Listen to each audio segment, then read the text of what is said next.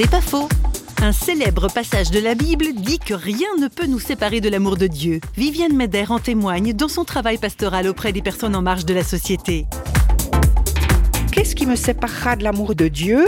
Est-ce que ça sera le deuil? Est-ce que ça sera la solitude? Est-ce que ça sera l'exclusion?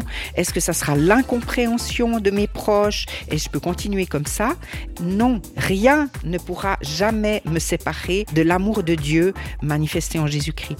Quand euh, je lis ce passage avec quelqu'un de la rue, il peut y mettre ses circonstances à lui, puis de savoir que dans tout ce qu'il traverse, tout ce qu'il traverse est bien réel. Il est effectivement en train de vivre une forme d'exclusion une forme de précarité, une forme de rejet, mais que dans tout cela, rien ne pourra le séparer euh, de l'amour de Dieu manifesté en Jésus-Christ.